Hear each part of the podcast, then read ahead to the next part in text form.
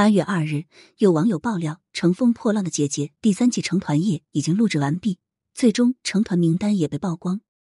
第三季的《乘风破浪的姐姐》共计十人成团，是九加一模式，最后一名是师姐推荐名额，按出道排名顺序为：王心凌 C 位出道，郑秀妍、于文文、谭维维、钟欣桐、蔡卓妍、薛凯琪、郭采洁、唐诗逸和张天爱。据说吴谨言卡位第十一名，无缘成团出道。以上出道名单和此前网友们预想名单差不多，尤其是于文文和韩国女星郑秀妍，从节目正片里就能看出他们俩的镜头不少，再加上各种通稿热搜，很难不让人怀疑这是节目组有意为之。网友也默认郑秀妍和于文文节目组想捧的人。另外，乘风破浪的姐姐节目组所谓的师姐推荐名额也很耐人寻味，有网友调侃是金主推荐名额，为卡位第十一名的吴谨言不值。但王心凌的总冠军出道的排名是没有争议的，因为她是观众一票一票投出来的。如果在小说里，王心凌拿的就是逆天改命的剧本，从第一期几乎零镜头到引发全网的王心凌热，街头巷尾传唱着王心凌的成名曲《爱你》，再到成为总冠军，她凭借自己的努力和网友们的支持，走出一条逆袭之路。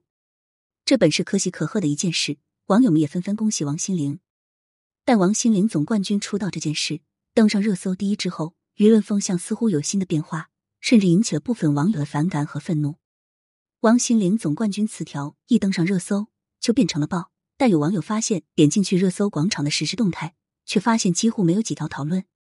甚至都是清一色的水军，文案也十分相似，大概就是恭喜王心凌成功出道，王心凌第一名实至名归这类文字。因此，有网友认为王心凌有买热搜的嫌疑。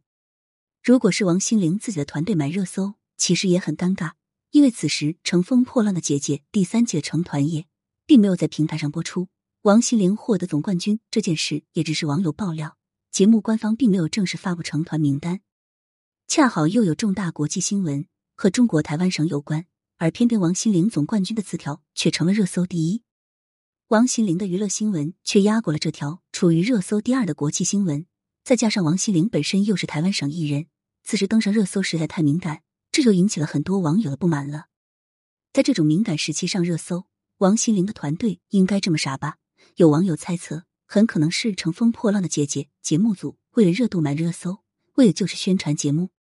毕竟在国家大事面前，娱乐新闻也应该识趣让道。实际上，无论是艺人团队自己买的热搜，还是节目组为了营销，结果就是王心凌冲到了热搜第一，首当其冲的就是王心凌。可不管是何种情况。结果都是王心凌的路人缘被败坏了。